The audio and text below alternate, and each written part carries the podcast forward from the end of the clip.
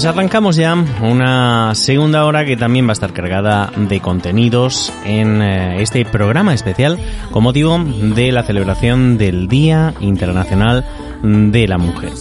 Para ello eh, tenemos nuevos apartados y si antes hemos tenido con nosotros a cuidadoras eh, no profesionales y también a cuidadores del servicio de ayuda a domicilio, arrancamos eh, la nueva hora con otros servicios que también eh, atienden principalmente mujeres. Pero ¿cuáles son estos? Pues eh, vamos a dejar que sea Mamen quien nos lo explique. En nuestro municipio existe un programa de voluntariado con diferentes actividades que apoyan tanto a instituciones como a familias. Una de estas actividades es, el acompañamiento a personas dependientes según las necesidades de cada persona. Tenemos con nosotros a Paqui Jiménez, voluntaria de este programa, que nos va a aportar su visión sobre el tema que estamos abordando. Buenas tardes, Paqui. Hola, buenas tardes. ¿qué Encantada de tenerte aquí. Igualmente. Bueno, tú estás como voluntaria y ¿qué actividades son las que estáis realizando? Hombre, pues yo personalmente mm, acompañado a los abuelos. Darles compañía, pues estar con ellos, hablarles, en fin, para mí es algo, pues vamos, fascinante. ¿Qué te aporta a ti como vol- Oh, voluntaria? mucho, mucho, mucho. Yo, yo creo que a mí me aportan ellos más que yo a ellos. ¿Cómo te Porque nada más que les ves la cara de ilusión, la alegría de, de, de cuando estás con ellos, pues mm, eso es que te da una satisfacción personal, vamos, tremenda. Que cuan- bueno, tenéis más presencia femenina que, más, que Hombre, masculino. Hombre, yo desde aquí, ya que me han dado la oportunidad, voy a hacer un llamamiento a todos los señores que se animen, que, que no les va a pasar nada. Que no os coméis a nadie. No, que va, que no, que vengan, que se animen, que es muy gratificante y que ánimo que, que estamos allí las mujeres muy solas. ¿Por qué crees que, que sois más mujeres que hombres? ¿A qué crees que es debido? Pues no lo sé, ¿por qué? Pues no tengo ni idea, pero yo no sé por qué no van.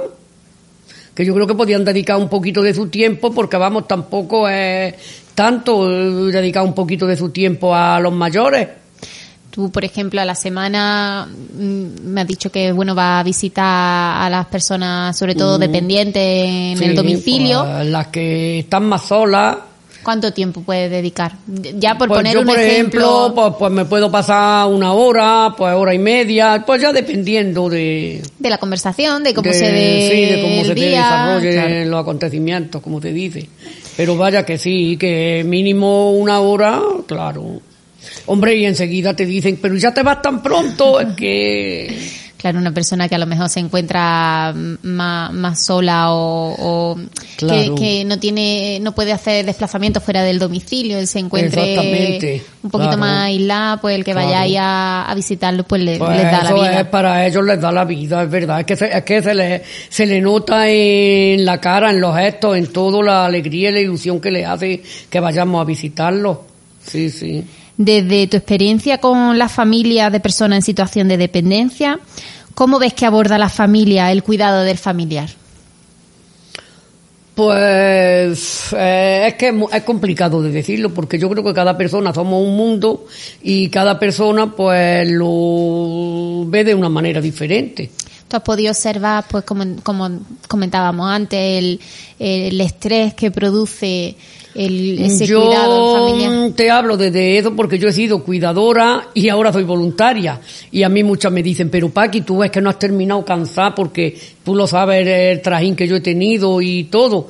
Y yo digo que no, que para mí fue una satisfacción personal enorme y ahora pues lo sigue siendo. Yo, para mí no me supone ningún, ningún Te- trauma. Como dice, como decía antes, que casi que te aporta más a ti de lo a que mí tú me aportan aportar. ellos más que, que creo yo que yo a ellos. A mí por lo menos me aporta una satisfacción personal enorme. Bueno, con- en una persona que, que tiene la inquietud de ser voluntario, ¿qué, qué le diría? Ay, yo le digo pues que se animen, que pues lo que ya he dicho, que es muy gratificante y que mm, pues como tenemos tiempo para muchas cosas, pues igual podemos hacerlo para eso. Pues dedicar un, pues si dedica un par de horas a la semana, pues tampoco pasa nada. Y dónde una persona que, que esté interesada en ser voluntaria, ¿dónde puede contactar con vosotros? Pues yo creo que en asuntos sociales, supongo. En el Centro de Servicios En el Sociales. centro de servicios sociales fue donde yo fui para eso. Bueno, aparte que ya tenía una amiga que también me inculcaron. Que eran voluntarias. Porque claro, eran voluntarias, venían a, mi casa y luego yo ya pues he seguido. Te animaste una vez que viste el Una vez ejemplo. que yo ya, pues claro, sí, sí. Bueno, pues la persona que esté interesada puede acercarse al Centro de Servicios Al centro Sociales. de servicios sociales, que se animen también los Los hombres, que hombres. animen las mujeres, que se animen todos. Porque yo veo que voy y que cada vez vemos menos personas y eso no puede ser. ¿Qué hacemos con los abuelos? No, y que realmente es muy gratificante. Ah, para mí sí, para mí lo es. Yo sí. Y bueno, quizá a lo mejor dedicamos tiempo a, a otra Por cosa eso digo que, que, no a lo mejor dedicamos tanto. tiempo a otras actividades que son, pues yo qué sé, pues para mí son menos interesantes. Claro, cada persona somos diferentes. Y, y dices tú, bueno, ¿y, ¿y por qué hace eso? Y podía y dedicar un ratito que, que la gente lo agradece tanto y, bueno, yo... Bueno, le- vosotros los, los voluntarios que, que se animen los recibís con los brazos abiertos. Hombre, claro que sí, que se animen todos, las mujeres, los hombres, las más mayores, las menos mayores, todos. que no os coméis a nadie. No, que va, que lo pasamos muy bien. Yo lo con los abuelos me lo paso bomba. Sí, sí. ¿Qué más actividades realizáis, Paqui? Pues aparte de eso, pues algunas veces pues también nos hemos reunido para desayunar, hemos ido de viaje, vaya que está muy bien. Sí, Sí, que vosotros, digamos, como, como grupo, Como grupo, os sí, apoyáis claro. entre vosotros. Sí, sí, sí, perfectamente.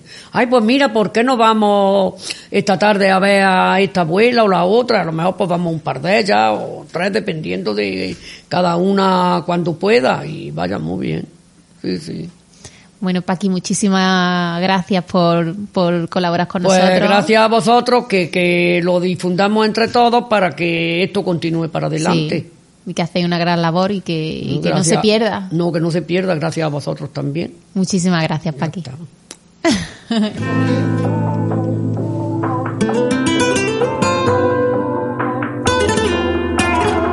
Deja que la vida brote donde te lo esperas.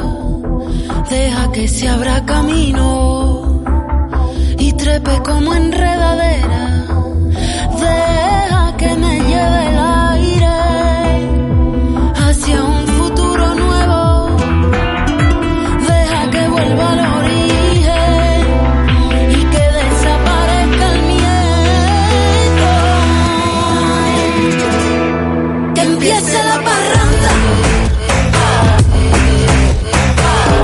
Bueno, hace algo más de un año nació la primera asociación de familiares de enfermos de Alzheimer en el poniente granadino.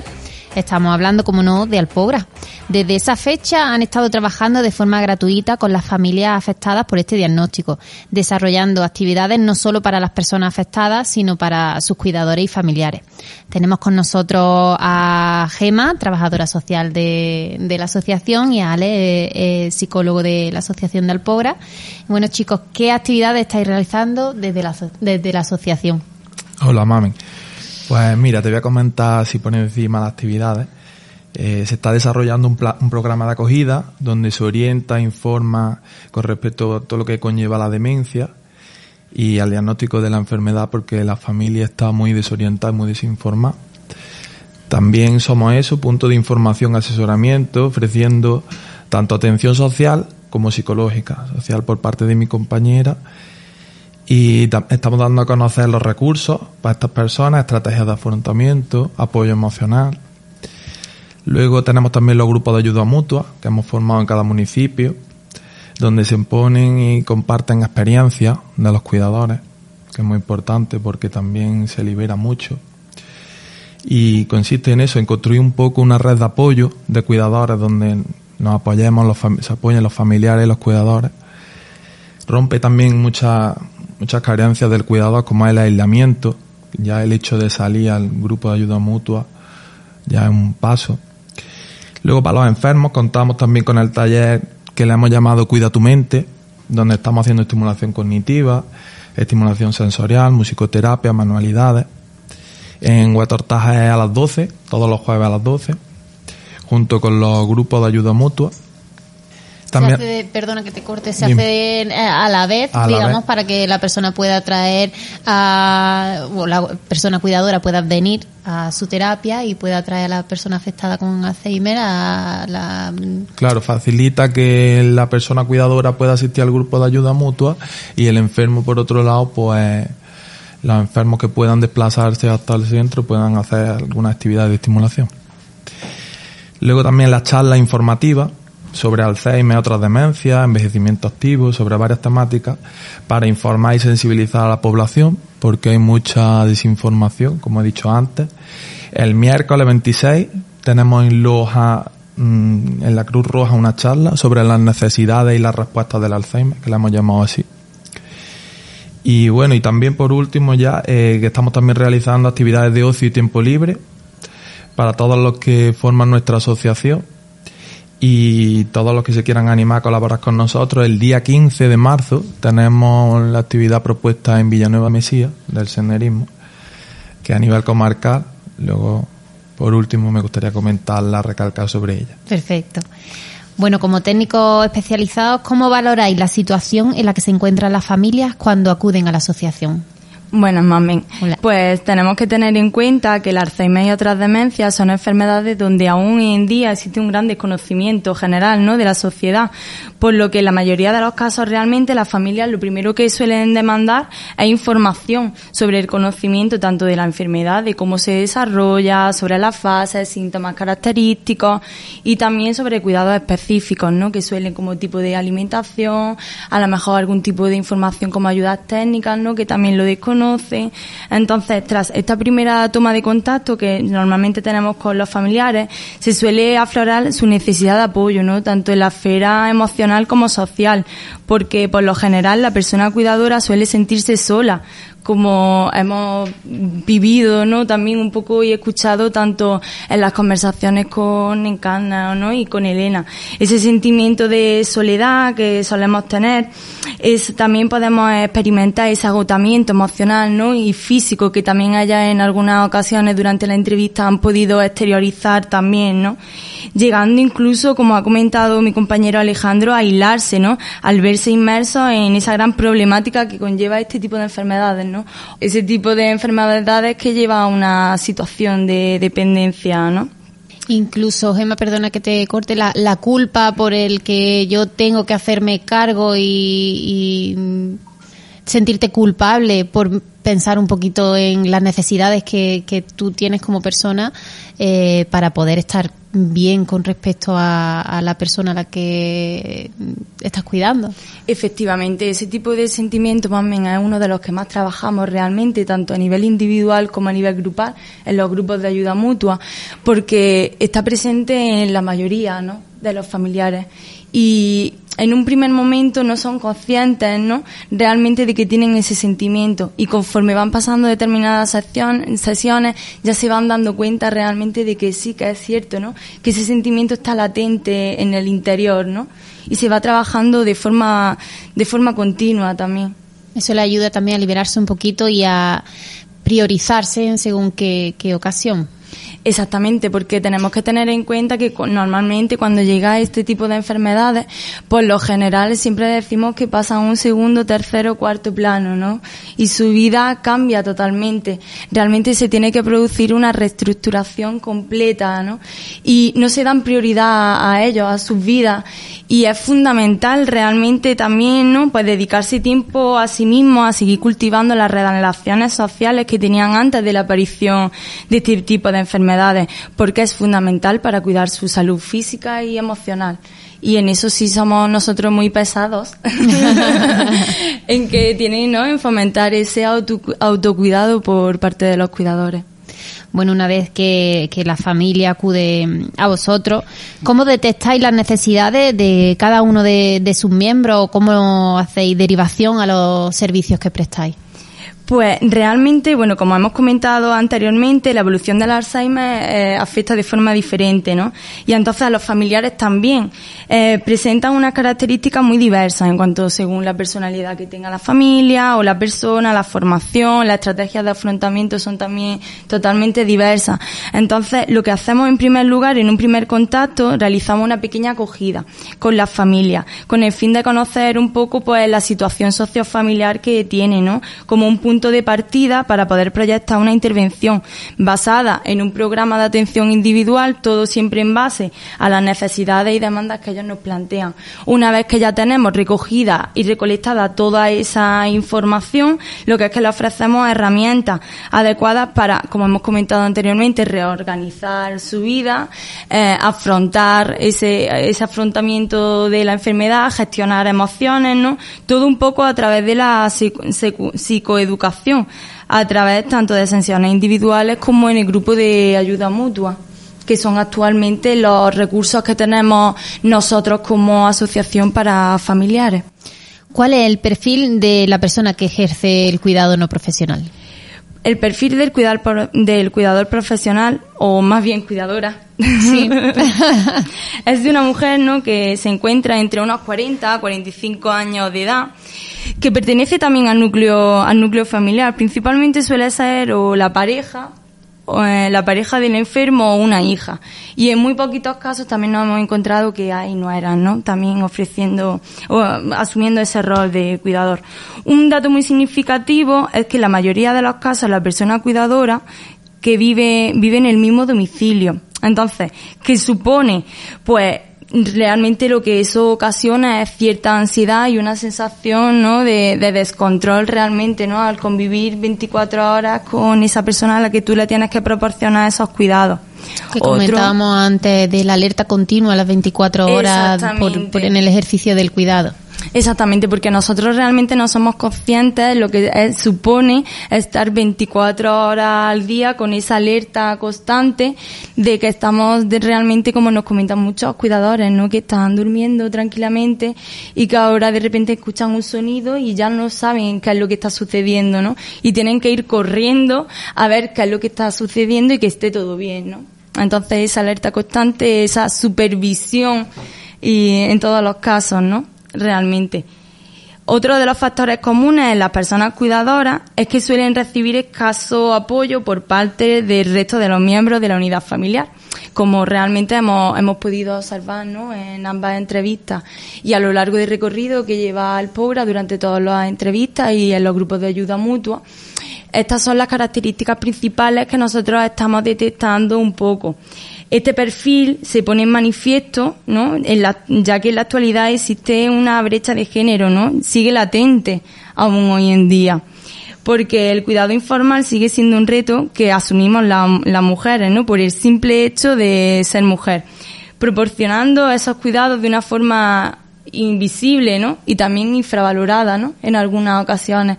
No se nos reconoce ese papel tan duro, ¿no? Que estamos ejecutando diariamente esas 24 horas al día. Por ello, yo creo que necesitamos una sociedad feminista, ¿no? Donde dicho trabajo sea repartido de una forma igualitaria, tanto con hombres como con mujeres, ¿no? Eh, en cualquier ámbito, ¿no? Y que no sea impuesto por el simple hecho de, que sea hombre o mujer, ¿no? No sea una imposición por tu género, realmente. Que sea una necesidad y como mujer tienes que, como decíamos, coger el toro por los cuernos y tirar para adelante con lo que con lo que tengas, sino que sea algo que, que se pueda se puedan dividir fuerzas. Efectivamente, y no sea algo ¿no? que queme tanto, porque al fin y al cabo lo que sucede es que si nos encontramos un cuidado solamente para única, una única persona, al fin y al cabo nos encontramos que esa persona cuidadora presenta finalmente el síndrome del cuidador quemado, ¿no? Si ese cuidado se reparte entre muchas más personas, pues al fin y al cabo estamos fomentando también el autocuidado de todas esas personas, ¿no? ¿Cómo creéis que podemos integrar la figura masculina en el ejercicio del cuidado? Yo creo que existen estereotipos que dificultan al hombre ejercer esa figura de cuidador. En algunas ocasiones nos encontramos a hombres mayores que han crecido con un modelo patriarcal, que nunca se han visto con la obligación de cuidar, ni siquiera de su hijo, porque es la mujer quien se ocupa, ¿no? Y de repente se encuentra con esa necesidad de cuidar a alguien y entonces aprenden a hacer cosas que antes no han hecho y cuidan de su mujer o de, de quien lo necesite, ¿no? Y como antes comentaba, mami, no es algo naturalizado. Como se dice, el hecho de que la mujer eh, tenga que cuidar, ¿no? Es algo que hay que hacer e intentar hacerlo de la mejor manera posible. Entonces hay que inculcar responsabilidad de los cuidados a los hombres y también habría que dar visibilidad a los casos en los que los hombres son cuidadores encontramos que las mujeres tienen referentes en relación a ser cuidadoras, esto lo comentábamos antes, y los hombres no tienen esos referentes. Mostrar quizá a lo mejor lo que está haciendo los hombres, en algunos casos, son pocos, yo creo que es una forma también de integrar la figura masculina en la figura eh, como cuidador. Una representación y normalización del ejercicio del mm. cuidado. Porque hay muchos casos que son invisibles, pero sí que hay o que desde fuera el cuidado o, estén más expuestos a la opinión de los demás por el hecho de ser hombre y, piensen que no tengan las mismas capacidades que una mujer para realizar el ejercicio del cuidado y eso a ellos les provoque también cierta inseguridad. Claro, al no tener ese referente de hombre como que se encarga también y, que tenemos las manos... Sí, las mismas facultades que Tenemos las mismas habilidades y tenemos las manos en el mismo sitio. Pero yo creo también que al hombre le viene bien acomodarse ahí, porque como es la mujer la que se encarga, y muchas veces pues... Comodidad antes que... El patriarcado está también en la, está en la mujer y, y al hombre nos viene bien que, que ella se encargue, ¿no? Y, y esto no es así. Yo creo que los hombres lo podemos hacer igual que las mujeres. Había un, un anuncio, recuerdo en televisión, que era eh, el hombre con cierta edad ya limpiando el coche, ¿no? Dejándolo niquelado y dice está claro sabes limpiar porque no lo haces en casa no pues esto sería un poco mm, esto pero llevado a otro a otro tema y bueno pues yo creo que sí que nos tenemos que poner mucho las pilas ¿eh? eh porque es verdad es verdad que tenemos las mismas capacidades pero como ha dicho Alex es que es muy cómodo y la carga no solo laboral o, o de trabajo, sino la carga psicológica de tener que mm. pensarlo y tener que pensar todo lo que conlleva también recae en la mujer. Entonces es, eh, en fin, que si, mm, si queremos demostrar de verdad que queremos a las mujeres y demás, menos flores en San Valentín y más y más Menos espera que nos lo digan y si hace falta algo. Iba a decir ayudar, iba, a decir ayudar y eh, terminó completamente erróneo. No, y más igualarnos en la casa. Sí, sí, ves que hace falta hacer algo, hacerlo y, mm. y, listo, no esperar a que, a que te lo digan. Bueno, por último, eh, ¿Cómo podemos colaborar con, con Alpogra? Bueno, pues podéis colaborar haciéndose socio de la asociación con tan solo 20 euros al año. Y con esto, por un lado, pues se colabora con la asociación porque nosotros, mm, para que nosotros podamos seguir cumpliendo este proyecto, estos servicios que estamos dando a los cuidadores como también a las personas con demencia. Y por otro lado, como se constituye también una red de apoyo que apuesta por ayudar y defender a las personas que están pasando por esto. También se puede colaborar con cualquier donación solidaria o apoyando los eventos benéficos que estamos realizando. Queremos constituir el Día del Senderismo Solidario y realizar cada año a nivel comarcal un senderismo en un municipio de, del Poniente y que vayan rotando. El domingo 15 de marzo se va a realizar el segundo senderismo mm, solidario en Villanueva este año El pasado año se hizo en varios municipios que con el nombre de Derribando Barreras por la Dependencia. Y este año, de forma paralela en todos los pueblos en los que trabajáis. Efectivamente. Lo que, pasa, lo que pasa es que este año como modalidad, ¿no? como novedad, realmente únicamente lo vamos a hacer en un municipio que va a ser Villanueva del Mesía el 15 de marzo, como ha comentado Alejandro. Y los próximos años, pues tenemos muchas ganas de que siga este proyecto adelante, pues se irán rotando el día de senderismo en, los, en, los, en otros municipios. Y eso, comentaba un poco el, en qué consiste este acto benéfico, pues que se van a realizar tres rutas de senderismo, una larga, una corta, otra adaptada, de, forma que puede participar todo el mundo.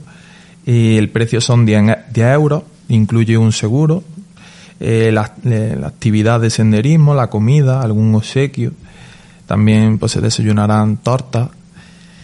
Eh, luego, si la persona está federada, el senderismo, la actividad cuesta más, económica. más económica, 8 euros y si se quiere venir a, comer, a compartir el día con nosotros, también se puede, solo 5 euros.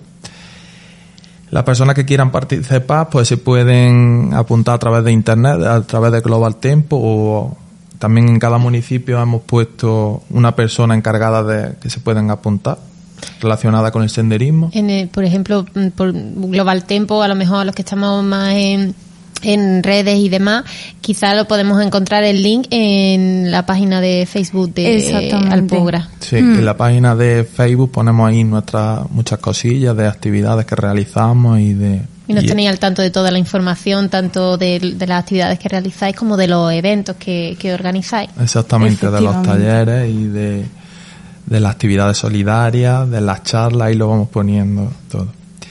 Y eso que ese día va a haber muchas actividades también, va a haber talleres para los niños y para los mayores. Y así os animamos todos a haceros socios de la asociación, como también a participar en las actividades mm, solidarias que vamos proponiendo. No hay excusa. no. Pues muchísimas gracias Emma y Alex por vuestra participación. Os doy la gracia de corazón. Muchas gracias a ti. Y gracias. ya sabemos que el día 15 tenemos que estar todos ahí en Villanueva de Sía. Por supuesto, el día 15 os esperamos y muchísimas gracias, mami, y a todas las personas que hacéis esto posible, ¿no? Porque gracias a estos espacios realmente, ¿no? Es donde se puede visibilizar realmente la feminización existente todavía en la sociedad, ¿no? Que hay que reivindicar un poco todavía. hay que luchar un poquito más. Sí, sí, sí. Pues muchísimas gracias. A ti.